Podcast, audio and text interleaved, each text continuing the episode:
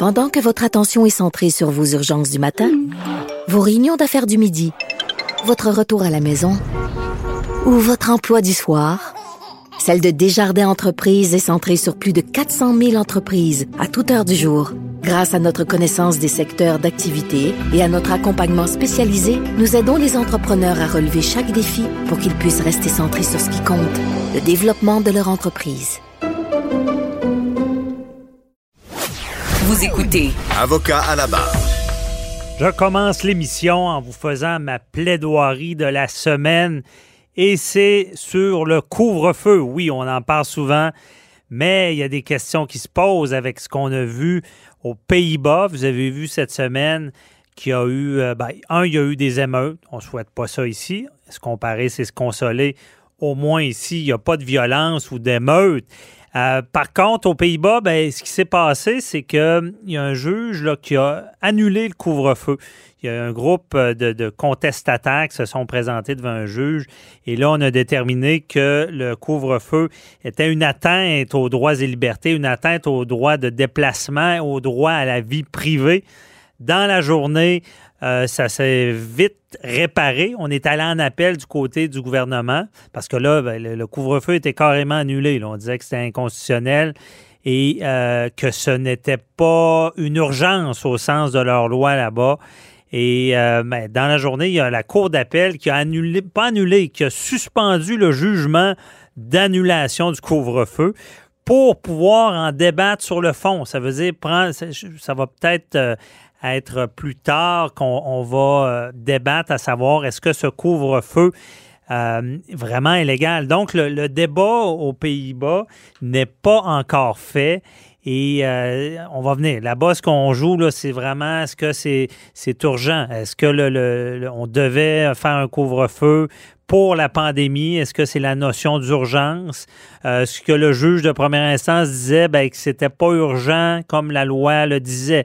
Pour lui, euh, si une digue lâchait, parce qu'aux Pays-Bas, hein, c'est, c'est plus bas que le niveau de la mer et il y a beaucoup de digues aux Pays-Bas et c'est arrivé dans le passé qu'il y a eu des inondations monstres et il disait, ben, si une digue cédait, là, on serait justifié, c'est l'urgence immédiate. Donc, à venir sur ce débat. Ici, est-ce qu'on assistera à la même chose? Est-ce que le, juge pourrait annuler le couvre-feu à la place du gouvernement? Beaucoup de gens se, posent cette question-là. Euh, il y a la question aussi qui se pose, est-ce que euh, le couvre-feu est une détention une détention, une punition, comme vous savez, quelqu'un qui est condamné peut être détenu dans la collectivité euh, à la maison. Et il y a des débats qui s'installent. Il y en a eu un premier qui est déjà réglé. C'est un avocat qui s'est présenté devant le tribunal euh, avec ce qu'on appelle un contrôle judiciaire. Un contrôle judiciaire, c'est le, juge qui va regarder euh, des lois ou des règlements adoptés par le gouvernement pour savoir si, si elles sont légales. Donc, cet avocat-là s'est présenté devant le juge de première instance et euh, a, plaidé que lui, c'était une atteinte aux droits et libertés. Par contre, on s'entend que lui prétendait bon, que ça l'empêchait de sortir, il ne pouvait pas aller prendre l'air, donc c'était un peu faible comme preuve sur les dommages qu'il pouvait subir. Il n'y avait pas d'histoire d'emprisonnement dans la, collectivité, comme l'autre cas que je vais vous parler par la suite. Mais le juge, au final, euh, rend une décision assez euh, qu'on pouvait s'attendre. Lui, ce qu'il dit, c'est que il n'y a pas une atteinte aux droits et libertés du fait que l'avocat en question ne peut pas sortir de 20, euh, entre 20h et 5h du matin. Euh, que même, euh, c'est surprenant pour lui qu'on fasse cette demande-là parce que la pandémie est une réalité et que c'est vraiment inconcevable de penser qu'il n'y a pas de problématique avec la pandémie. Euh, c'est ce que le juge a dit. Donc, il a perdu en cours. Est-ce qu'il va aller en appel? Ça semble pas être sûr. Euh, ce dossier-là, d'après moi, manquait beaucoup de preuves, était mal ficelé. C'est peut-être pas le meilleur exemple pour la suite parce qu'il y a un autre recours là, qui est fait par la Fondation de la protection du peuple euh, qui, euh, qui, y a, eu, euh, on a amassé des fonds avec GoFundMe. On, a réussi à amasser 500 000 dollars. Donc, on est équipé pour aller à la cour. Cette semaine, il y a eu même un débat, un premier débat dans ce, avec cette cause-là, qui est en, une requête en habeas corpus. Euh, je vais vous expliquer euh, c'est quoi l'habeas corpus, mais déjà cette semaine, il y a eu ce débat à savoir même si euh, du côté du procureur général, on a tenté de bloquer le recours, disant que le recours en, en corpus n'était pas le bon véhicule, que ça prenait un contrôle judiciaire comme le premier cas. Mais on s'est bien défendu du côté de la défense. seulement, parenthèse, l'habeas corpus, c'est un recours, ça veut dire en latin, en français, c'est du latin habeas corpus, ça veut dire maître de son corps. Donc, c'est des requêtes qui sont utilisées pour quelqu'un qui est emprisonné à tort ou abusivement. Euh, honnêtement, on, voit ça ici au Québec euh, dans les prisons, parce que dans la prison, il y a ce qu'on appelle le trou, l'isolement des autres détenus. Et si un détenu se conduit mal, on s'entend, et des fois, on va le mettre dans, ce trou, et euh, trop longtemps. Donc, euh, il va demander un avocat, il y a un avocat qui va arriver, va faire une requête en habeas corpus. On voit ça aussi euh, en matière d'immigration. Donc, on comprend bien le principe, mais à savoir, ici, euh, d'où la plaidoirie aussi des demandeurs, parce qu'on on saura si même ils peuvent présenter leur demande devant le juge, puisque ce qu'on a voulu, c'est annuler le recours disant que c'était pas le bon. Ce qu'on dit, c'est qu'une pandémie, euh, ça s'est jamais vu, et euh, que il y, a, différents principes qu'on débat.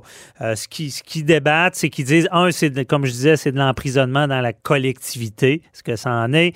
Euh, ils disent que c'est du euh, de la torture psychologique, que c'est leurs droits qui sont brimés parce qu'ils peuvent pas sortir, que le, couvre-feu n'a pas, on n'a on pas la, les avis scientifiques suffisants pour dire que le couvre-feu est valable euh, et également que c'est inconstitutionnel parce que ça devrait être le fédéral qui pourrait instaurer un couvre-feu. Euh, c'est tout, c'est un débat à venir. Oui, aussi comme aux Pays-Bas, à savoir est-ce que on est dans l'urgence, est-ce que c'est nécessaire d'instaurer le couvre-feu? Eh bien, y je suis pas sûr moi qu'il y a des grosses chances de succès honnêtement, euh, je comprends qu'il y a une situation aux Pays-Bas, c'est une loi différente, mais pour ce qui est de la loi ici, c'est quand même bien fait. Je pense que ça donne les assises au gouvernement pour faire ce qu'ils font en ce moment, parce que même si les cas diminuent, il y a une menace quand même des variants qui fait que ça pourrait se mettre à, remonter. Et malgré tout, euh, il y a des morts, c'est une situation. Je vous explique la législation. C'est vraiment c'est la loi sur la santé publique. Euh, et là, c'est l'article 118. On dit quand il y a une menace grave à la santé de la population, et on dit réelle ou imminente. Euh, qui exige l'application de certaines mesures prévues là, à l'article 123, qui est l'article qui dicte un peu ce que le gouvernement peut faire. Et ça, c'est l'état d'urgence sanitaire. Une fois que c'est enclenché, cet article-là, 123, on dit, ben sans délai, sans formalité, pour protéger de la santé de la population. On peut ordonner euh, le confinement de la population et on peut prendre toute autre mesure nécessaire à la protection de la santé de la population. Donc, vous voyez, il n'y a pas l'élément d'urgence. Euh, dans la loi, oui, on parle d'une euh, menace réelle ou, ou le ou est importante, imminente. Certains pourraient dire, ben, imminente veut dire urgence, parce que c'est, c'est vrai qu'imminente, ça veut dire euh, quelque chose qui se passe rapidement. Mais quand on parle de menaces réelles, mais là, on revient avec euh, ce que le juge de première instance euh, avait mentionné, que on, ne pouvait, il a dit textuellement, il existe une pandémie mondiale et nier son importance apparaît pour le moins surprenant. Donc, quand on parle de menaces réelles, je pense qu'il n'y a pas grand plaideurs qui vont réussir à convaincre un juge que la pandémie, c'est pas euh, une menace réelle. Il y a, cette menace-là. On regarde la balance des c'est du droit civil aussi un peu c'est pas du droit civil mais au final on finit par regarder euh, est-ce que vraiment euh, la, proportion de la balance est-ce que du fait de rester à la maison est-ce que c'est si contraignant euh, quand le gouvernement a quand même l'ouverture de mettre des exceptions, on n'empêche pas le monde d'aller travailler, on n'empêche pas de sortir s'ils ont une raison valable et on permet de l'expliquer. Donc c'est un recours qui, qui nouveau, qui est différent, l'habeas corpus. Et à la question, si vous voulez mon avis, est-ce que c'est de l'emprisonnement dans la collectivité? C'est dans le même principe. Je ne peux pas nier ça parce qu'on le sait, lorsqu'une peine, euh, ça évolue. Des fois, on fait, un on fait de la prison, après ça, on retourne dans la société. On peut se faire imposer des couvre-feux, donc une certaine. Ça, peut être toute la journée. Il y en a qui sont à la main, qui, qui se doivent, sont confinés, pas confinés, mais sont assignés à, la résidence toute la journée. Donc, c'est comme un emprisonnement à la maison. Et oui, euh, beaucoup disent, ben, c'est pas une peine sévère, mais ça joue ça à la tête de ne pas pouvoir sortir. Vous le voyez entre 8 heures puis 5 euh, heures des fois, on se dit, je, je ne peux même pas sortir. Donc, c'est une sorte quand même de peine qui fonctionne. Mais de là à dire que, vu la loi en place qui donne les pouvoirs au gouvernement, euh, et vu la situation réelle de la pandémie, euh, on ne peut pas, d'après moi, parler d'emprisonnement dans la collectivité parce que, encore une fois, il y a des exceptions. Euh, c'est fait pour protéger le public, tel que la loi sur la santé publique le permet. Donc, habeas corpus, de dire nous sommes emprisonnés, je suis pas sûr. Ça, c'est deux personnes qui avaient eu une contravention, qui contestent. Euh, on verra le débat, mais je peux vous dire d'avance, d'après moi, il n'y aura pas d'annulation du couvre-feu par euh, les tribunaux. Euh, j'ai l'impression que ça va apporter au gouvernement. J'ai l'impression que les juges vont, vont, comme le premier juge qui a rendu une décision, va aller dans la tendance de dire écoutez, il y a une situation réelle, on ne peut pas se cacher qu'il y a une pandémie mondiale. On ira comme ça.